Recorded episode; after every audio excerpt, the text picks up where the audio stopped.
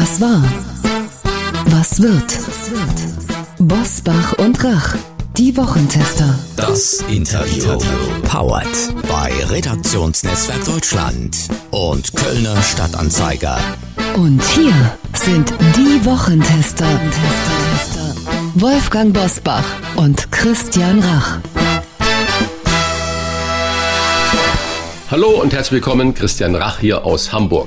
Und aus Bergisch Gladbach ein freundliches Hallo von Wolfgang Bosbach. Sie hören heute eine Interviewfolge der Wochentester mit dem Schauspieler, Kabarettisten, Theaterintendant und Musiker Dieter Hallervorden.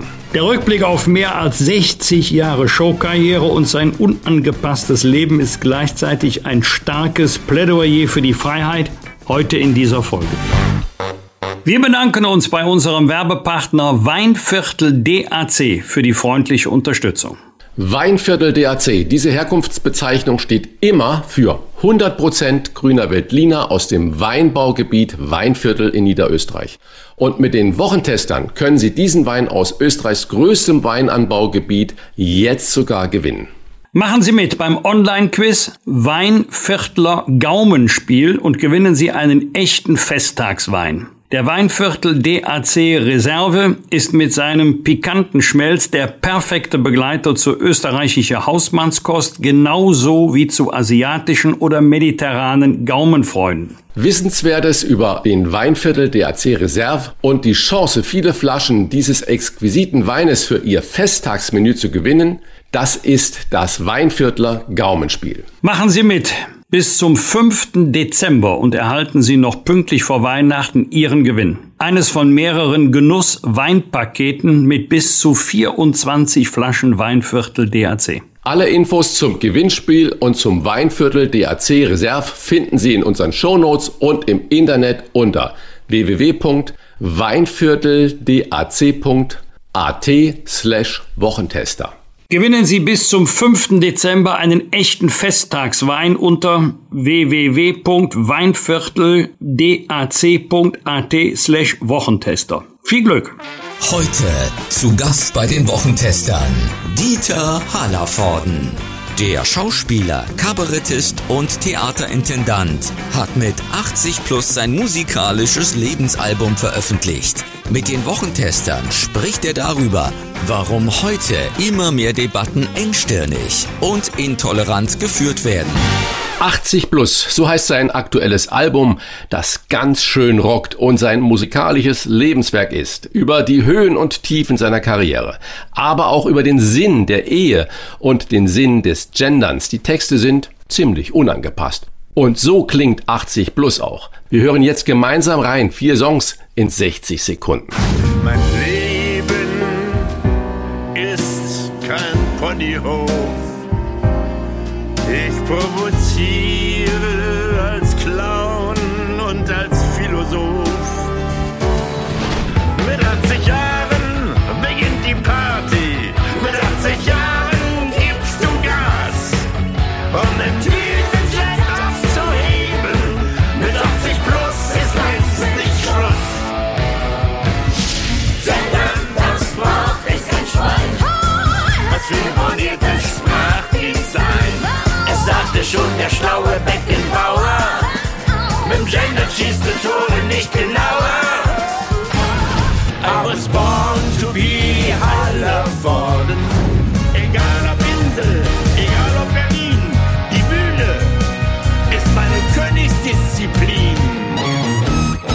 dieser markanten Stimme werden die meisten sofort erkannt haben, wen wir nun in der Leitung haben. Hier ist der Schauspieler, Kabarettist, Theaterintendant und immer wieder gerne auch Musiker und Sänger. Herzlich willkommen bei uns Wochentestern, Dieter Hallervorden. Hallo, Tagchen.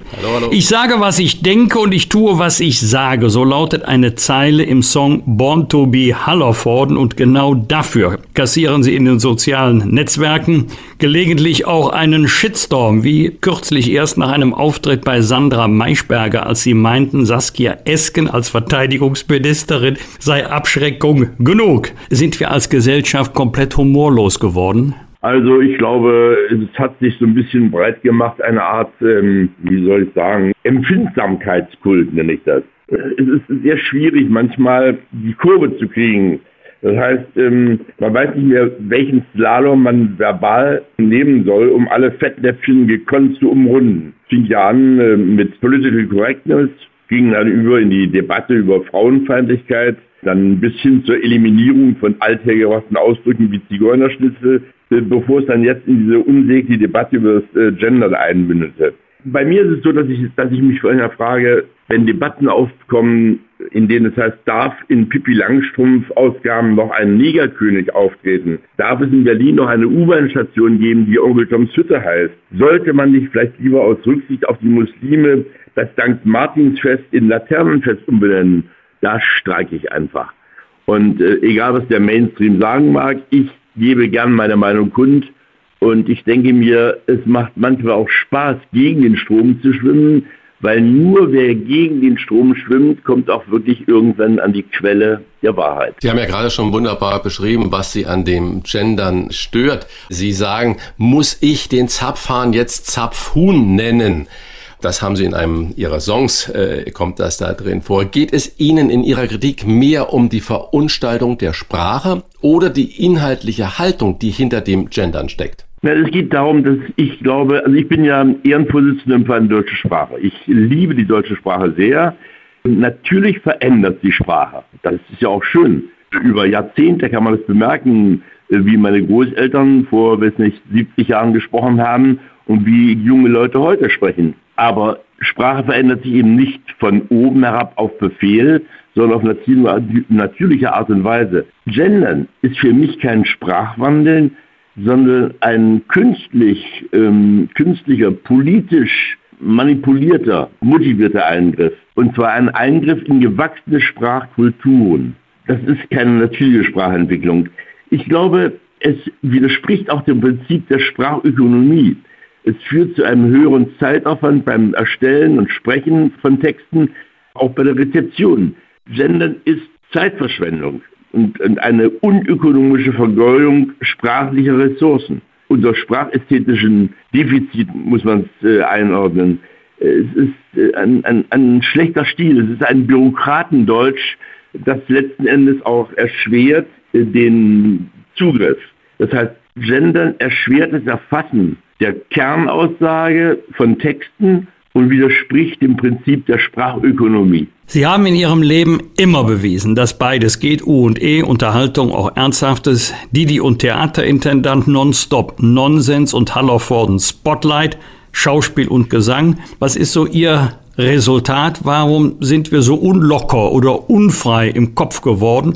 Und warum sind so viele so schnell beleidigt? Und kann es nicht sein, dass diejenigen, die den Anschein erwecken, sie würden die Mehrheit der Bevölkerung repräsentieren, in Wirklichkeit die Minderheit sind? Ja, eines davon habe ich ja gerade schon äh, beantwortet. Es sind für mich Fragen, wissen Sie, ähm, in der Art, wie man Leute unterhält, die mich in der Diskussion wenig interessieren.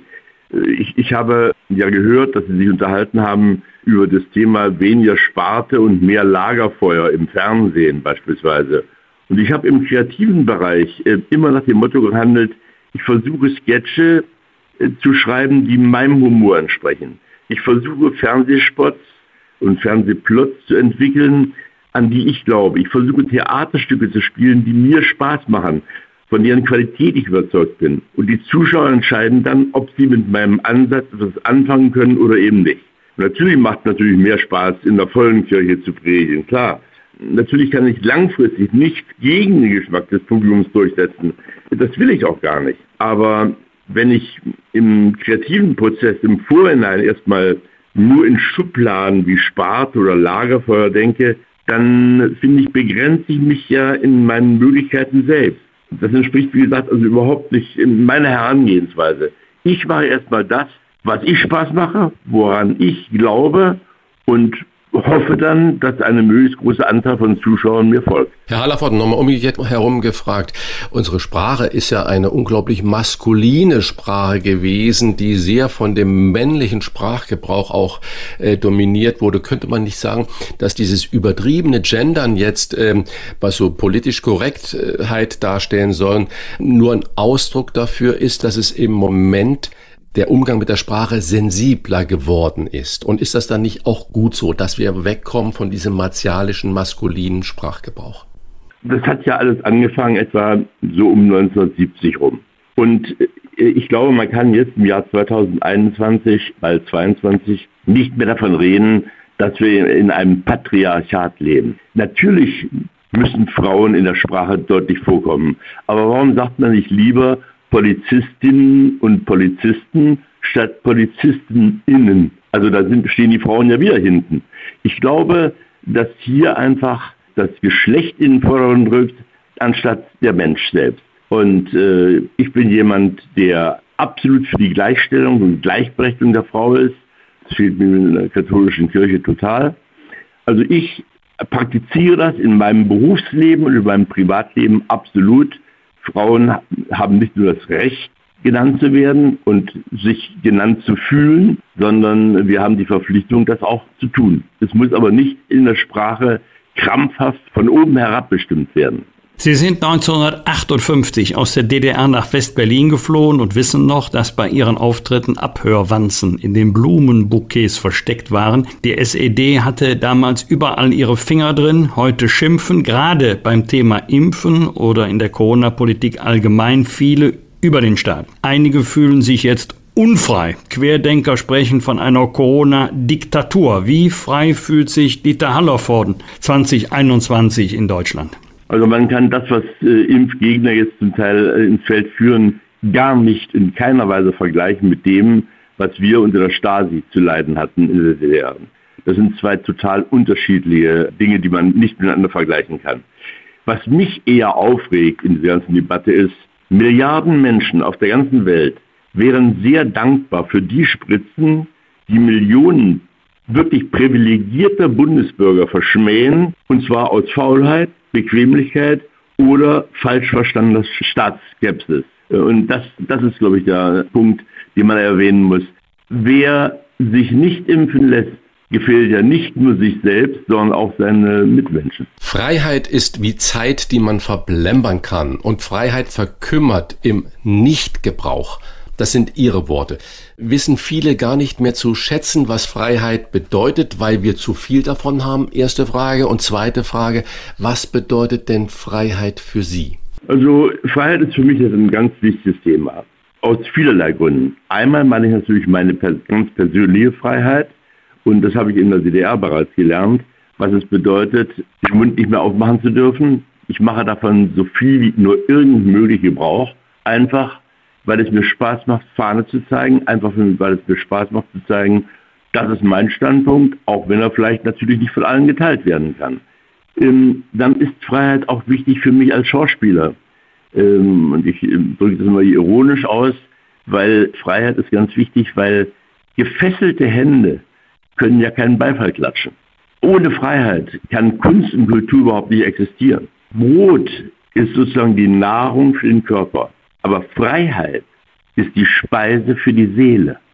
Das müsste man sich mal immer bewusst machen. Und Freiheit ist ja ein Privileg. Freiheit muss immer wieder neu erkämpft werden. Ist es genau das, warum viele Menschen überhaupt nicht mehr die Freiheit wahrnehmen, weil sie uns überall umgibt? Oder warum haben wir dieses Dilemma, dass die Leute, wie Sie es ja gerade beschrieben haben, die äh, jetzt sagen, das ist eine Diktatur, Corona-Diktatur, sie haben nichts von der DDR-Herrschaft mehr erlebt. Warum reagieren die Menschen so? Warum nehmen sie diese Freiheit, in der wir alle leben, nicht wirklich wahr und an? Also ich glaube, äh, dass viele Leute gar nicht die Freiheit zu schätzen wissen. Die äh, kühnsten Träume von Freiheit werden bekanntlich im Kerker geträumt.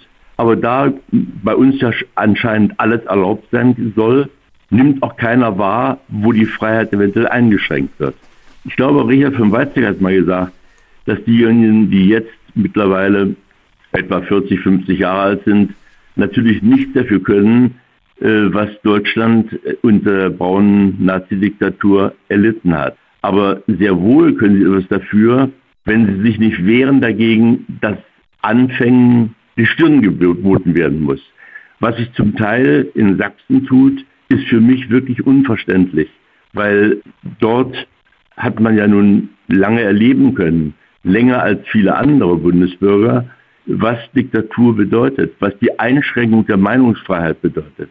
Und dass gerade von dort aus sich solche Ströme ergießen, die letzten Endes bis, zu, bis nach Thüringen zu Björn Höcke schwappen, ist für mich, ähm, das macht mir Angst. Wenn Sie als Theaterintendant auf die 2G-Regeln schauen, die flächendeckend kommen werden, für Veranstaltungen gilt in einigen Ländern sogar 2G. Plus, was sagen Sie den Ungeimpften, die auf ihre Freiheit pochen?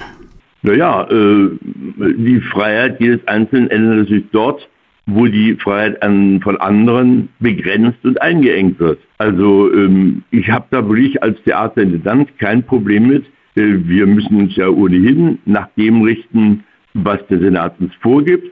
Äh, damit ist die 2G-Regel bei uns durch. Aber ich vertrete sie auch mit gutem Gewissen. Wir wollen ja auch über Ihr neues Album sprechen. 80 Plus. In diesem Album rocken sie ihr Leben und schauen zurück auf mehr als sechs Jahrzehnte Karriere. Ich sag mal locker, welche Stiche haben Sie im Leben denn gemacht? Und zweite Frage wiederum, was würden Sie denn am liebsten wegradieren? Also wenn Sie von Stichen sprechen, müssen wir vielleicht den äh, Zuhörern erklären, dass ich eben in einem Rückblick auf mein Leben sage, das Leben ist wie ein Spiel. Nämlich ein Spiel, in dem Gott die Karten mischt, der Teufel abhebt und wir die Stiche machen müssen. Und wenn ich jetzt über meine Stiche rede, dann sage ich mir, ich habe als 25-jähriger Nobody das Kabaretttheater Die Wimmersi gegründet. Das war also 1960. Wenn in unserer so schnelllebigen Zeit ähm, ein Theater ohne jegliche Subvention seit über 60 Jahren existiert und sich trotz Corona-Krise beste Gesundheit erfreut, dann kann der Spielplan ja wohl so schlecht nicht gewesen sein. Das ist der erste Stich. Der zweite, dann habe ich 2009 das geschlossene, aber ehemals sehr renommierte Berliner Schlosspark also wieder aus dem Dornröschenschlaf erweckt. Ich habe es mit eigenen Mitteln komplett restauriert und auch das rechne ich mir als äh, sogenannten Stich an. Und außerdem habe ich es geschafft, vom politisch-satirischen Kabarettisten über den Nonsens-Dili zum anerkannten Charakterdarsteller zu avancieren. Und auch da sehe ich mich als Gewinner. Und wenn Sie jetzt, ähm, wenn ich jetzt zu Ihrer anderen Frage komme, also ich persönlich würde von dem, was ich so gemacht habe, eigentlich nichts wegradieren. Wegradieren sollten vielleicht lieber die mächtigen Physiker ihre Aussagen über mich, die sie damals getätigt haben, ähm, wo sie mich doch relativ schmählich in eine Ecke gestellt haben. Dieselben Leute, dieselben Kritiker, die Marty Feldman und Louis de Finesse und äh, Mr. Bean hochjubelten, haben Dieter Hallervorden ins minderwertige Abseits geschoben. Und ähm, dass sie diese Meinung dann später irgendwann, äh, als ich sein letztes Rennen und Honig im Kopf gespielt habe, revidieren mussten, das äh, hat mich eigentlich äh, mit sehr viel Zufriedenheit erfüllt. Herr Allervorden, wie hat sich Ihrer Überzeugung nach das Alter verändert? Sind heute 80 plus die neuen 66 Jahre, die Udo Jürgens in den 70ern besungen hat? Ich glaube, das Alter hat sich nicht verändert. Es war schon immer so, dass man manche Leute mit 60 Jahren einem schon vorkamen wie 80 und 80-Jährige äh, wie 65 wirkten. Ich glaube, es kommt nicht darauf an, wie alt man wird, sondern wie man alt wird. Lebensfreude, Aktivität, Neugier und auch Lernbegierde, das sind für mich wichtige Bausteine dafür, dass Altern Spaß machen kann und dass die Party dann nochmal so richtig Fahrt aufnimmt. Born to be Hallervorden ist ein Song auf dem Album. Wir haben ja am Anfang schon da einen kleinen äh, Ausschnitt äh, draus gehört. Wie sind Sie eigentlich immer der geblieben, der Sie heute sind? Und wie wichtig ist äh, Rückzug mal aus dem ganzen Show-Zirkus heraus? Ich habe im Fernsehen mal eine, eine schöne Dokumentation über Sie gesehen auf einer einsamen Insel in Frankreich. Ja, also muss ich sagen, in unserem technischen Zeitalter ähm, überschlagen sie die Erfindungen menschlichen Geistes. Leider zumeist mit einer gewissen Ruhestörung verbunden. Das Schlimmste für mich in letzter Zeit sind, ist die Entwicklung der Laubbläser. Also grauenvoll. Man ist auf das stimmt. Das von stimmt. einer Kakophonie umgeben, sodass man sich wünscht, die, die Ohren zu Hause gelassen zu haben. Und sie werden nicht verboten. Das ist das Merkwürdige. Sie werden nicht verboten. Ja, äh, erstaunen aufs Höchste. Also ich meine, auch selbst wenn man in Cafés sitzt, ja. da, da, gibt es echte Espressomaschinen, die die Vermutung nahelegen, der Vater des Kaffeebesitzers lege hinter der Theke an einer Beatmungsmaschine. Also mich macht das wahnsinnig. Deswegen brauche ich ab und zu die Insel. Da kann ich einfach die Seele ein bisschen baumeln lassen, weil ähm, Ich äh, mag einfach den Wind in den Bäumen, das Rauschen der Wellen, das Schlagen der Wellen an die Felsküste. Das sind oder auch die Geräusche von Flugobjekten, die sich ohne Motorenkraft in die Luft erheben. Das sind Dinge, da kann ich die Seele baumeln lassen da kann ich meine Energiefelder wieder neu aufladen. Wobei ja ganz böse Zungen behaupten, der Laubbläser sei eine typisch männliche Beschäftigung oder Erfindung. Probleme werden von links nach rechts geschoben, mit viel Energieaufwand, ohne vernünftiges Ergebnis, weil die Probleme am Ende doch bleiben.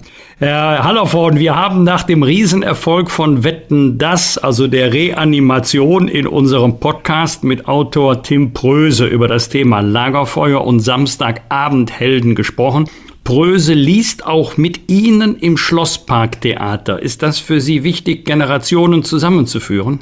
Naja, also ich habe mich daran immer bemüht.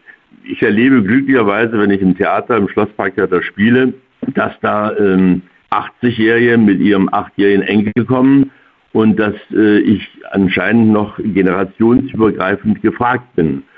Und äh, oft sagen die Leute dann, ja, und denken Sie sich mal ein bisschen an Rente und so, also an Ruhestand. Und ich weiß, viele Leute sehen sich dann nach dem Ruhestand, wissen dann aber gar nicht, was sie damit anfangen sollen, weil sie einfach kein Hobby haben. Nichts, was, was ihnen Spaß machen könnte, außer vor der Fernsehglotze zu sitzen. Und ähm, bei mir ist es eben so, Ruhestand, nee. Ich bevorzuge den Unruhestand.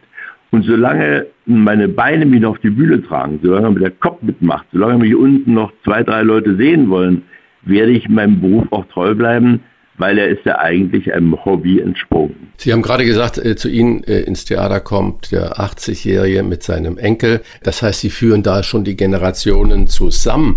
Äh, würde dies auch im Fernsehen gelingen? Weil heute, ich höre immer so viele junge Leute, nein, ich gucke überhaupt kein Fernsehen mehr, wir streamen nur noch.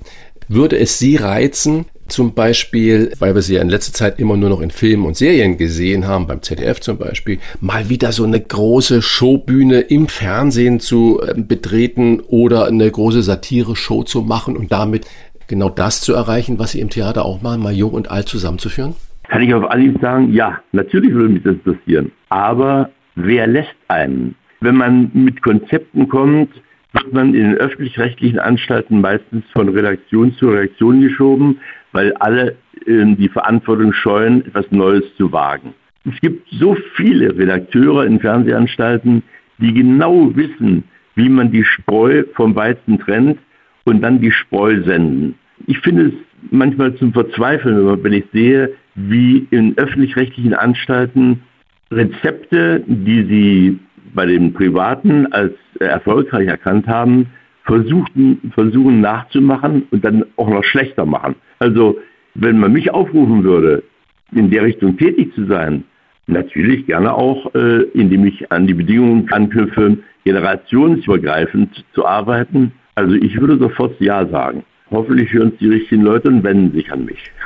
wir, wenn nicht, werden wir das weiterleiten, Herr Hallervorden. Mehr als 60 bewegte und bewegende Karrierejahre auf einer CD oder auch in einem Stream bei Spotify, Apple Music oder Amazon Music. Denn dort können Sie das Album 80 Plus selbstverständlich auch hören. Er rockt sein Leben und wenn es nach ihm geht, kann es noch ewig so weitergehen. Wir verneigen uns vor Dieter Hallervorden, sagen Danke für das großartige Gespräch, für die klaren Standpunkte, auch zu den Positionen Freiheit oder Corona. So kennen wir Sie und so schätzen wir Sie und denken, bleiben Sie noch lange genau so. Vielen Dank für das Gespräch. Herzlichen Dank, bleiben Sie gesund. Danke, Sie auch.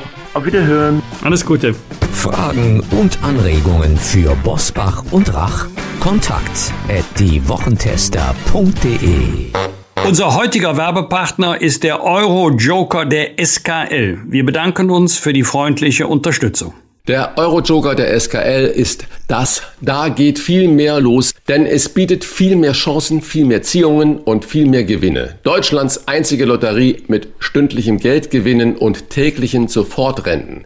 Mit mehr als 160.000 Gewinnchancen im Monat. Wer Lust auf den Hauptgewinn von 1,2 Millionen Euro hat, ist beim Euro-Joker der SKL genau richtig. Ein Monatslos, mit dem man mehrfach gewinnen kann und das sich jederzeit zum Monatsende kündigen lässt. Sichern Sie sich Ihre Gewinnchance bei mehr als 700 Ziehungen, bei denen Ihr Los immer wieder neu im Topf ist. Insgesamt werden beim Euro-Joker der SKL monatlich mindestens 14,3 Millionen Euro ausgespielt. Ihr Gewinn ist staatlich garantiert und steuerfrei. Und das Beste, Wochentester-Hörerinnen und Hörer erhalten den Euro-Joker der SKL einen Monat im Wert von 10 Euro kostenlos. Wer den folgenden Monat nicht mehr mitspielen will, kann jederzeit kündigen. Alle Bedingungen finden Sie in unserem Show Notes und im Internet unter www.mehr-los.de slash Wochentester. Bitte den Rabattcode Wochentester 10 bei der Bestellung eingeben. Der Euro-Joker der SKL ein Monat kostenlos unter www.mehr-los.de slash Wochentester. Bitte beachten Sie, Spielteilnahme ab 18. Glücksspiel kann süchtig machen. Infos auf skl.de slash Spielsucht. Die Chance auf den monatlichen Höchstgewinn beim SKL Euro Joker beträgt 1 zu 3 Millionen. Das Verlustrisiko ist der Loseinsatz. Das waren die Wochentester, das Interview mit Unterstützung vom Kölner Stadtanzeiger und dem Redaktionsnetzwerk Deutschland. Wenn Sie Kritik, Lob oder einfach nur eine Anregung für unseren Podcast haben, schreiben Sie uns auf unser Internet und auf unserer Facebook-Seite. Fragen gerne per Mail an kontakt@diewochentester.de und wenn Sie uns auf einer der Podcast-Plattformen abonnieren und liken, dann freuen wir uns ganz besonders. Danke für Ihre Zeit. Die neue reguläre Folge hören Sie am Freitag, Punkt 7 Uhr. Bitte die Wochentester einschalten. Was war? Was wird? Wolfgang Bosbach und Christian Rach sind die Wochentester. Ein Maßgenau Podcast. Powered bei Redaktionsnetzwerk Deutschland und Kölner Stadt.